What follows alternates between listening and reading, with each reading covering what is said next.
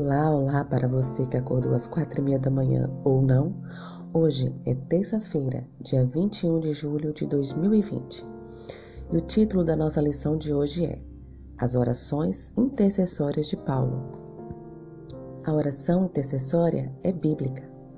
Durante todo o seu ministério, Paulo orou pelos novos conversos das igrejas que ele estabeleceu por meio de seu ministério evangelístico. Ele acreditava que algo acontecia quando ele orava, algo que não aconteceria se ele não orasse. Embora estivesse separado daqueles que amava, o apóstolo reconhecia que eles podiam estar unidos de coração quando orassem uns pelos outros. Mãos à Bíblia. Vamos ler Efésio, capítulo 1, versículos 15 a 21.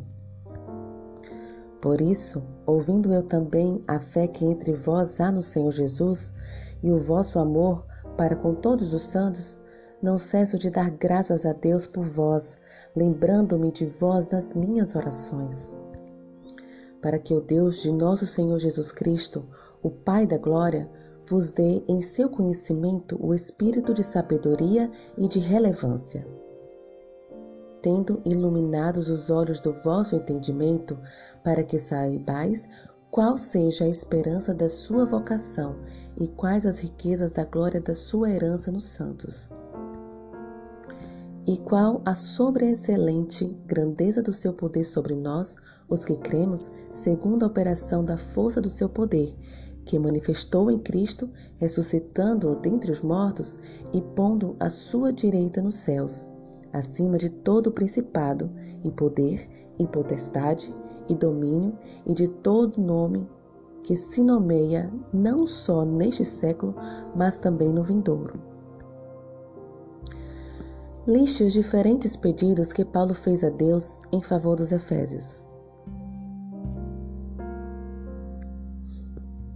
A oração de Paulo pelos cristãos efésios é notável. Conseguiu listar? Então, ele orou para que Deus lhes desse sabedoria e discernimento espiritual, que iluminasse a mente deles com a verdade e lhes desse a esperança da vida eterna. Ele também orou para que experimentassem a poderosa atuação do poder de Deus.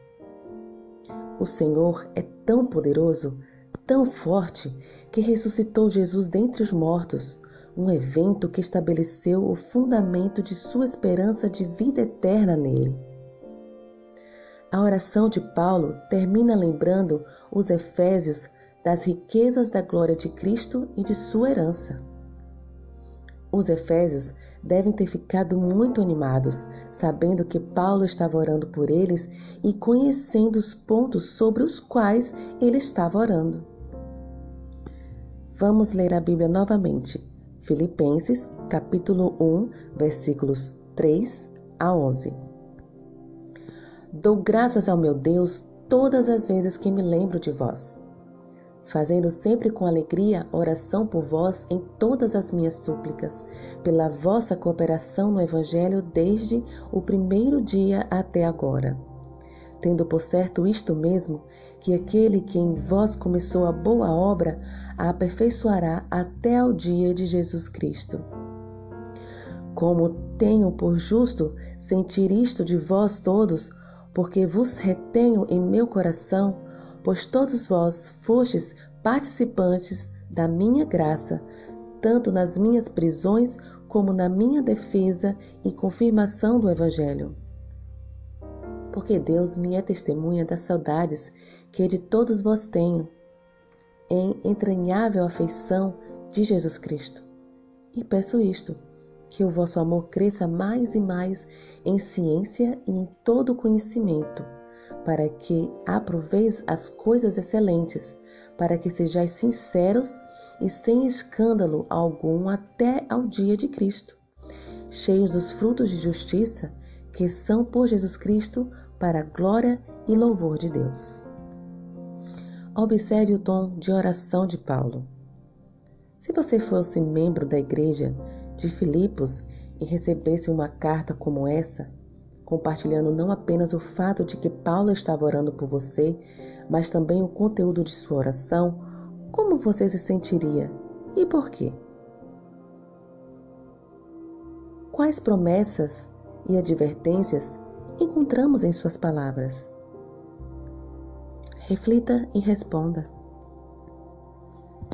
Essas palavras são algumas das mais inspiradoras e encorajadoras da Bíblia.